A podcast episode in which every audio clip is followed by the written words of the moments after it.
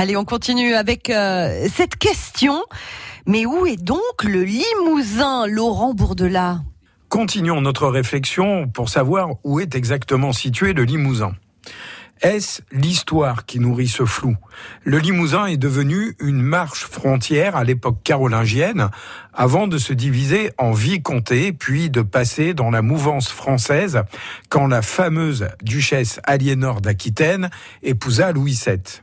Lorsqu'elle se remaria avec Henri II Plantagenet, la province rejoignit pour trois siècles le domaine anglo-angevin avant de devenir un enjeu territorial entre Anglais et Français qui n'ont pas manqué de la ravager pendant les guerres dites de Cent Ans.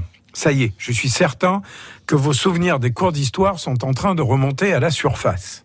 Abandonné en 1360 aux Anglais, le Limousin est progressivement reconquis par Charles V, un excellent roi, puis la marche est reprise par François Ier en 1531.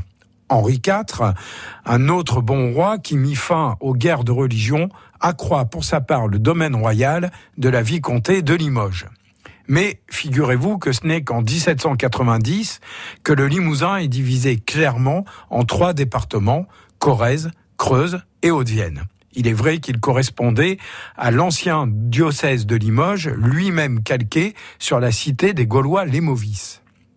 Et puis, une autre question se pose. Comment y aller en Limousin? Georges Sand se plaignait déjà des chemins et des précipices, et l'écrivain Marcel Tiner notait en 1903 à propos de l'Ancien Régime, les chemins dans la vicomté de Limoges étant tous obstrués de rocs, tout creusés de bourbiers profonds où s'enlisaient les carrosses, où les piétons se rompaient le cou. Rien n'a véritablement changé dans l'imaginaire, notamment, il faut bien le dire, des Parisiens. Le Limousin on ne sait pas exactement où c'est et il est difficile d'y accéder. Il n'y a même pas de TGV en ligne directe Paris-Limoges. Même ceux qui ont envisagé une ligne à grande vitesse voulaient la faire passer par Poitiers.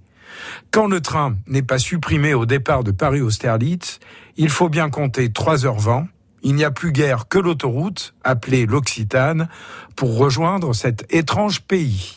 L'identité limousine de Laurent Bourdelat est à retrouver sur francebleu.fr. France Bleu Limousin.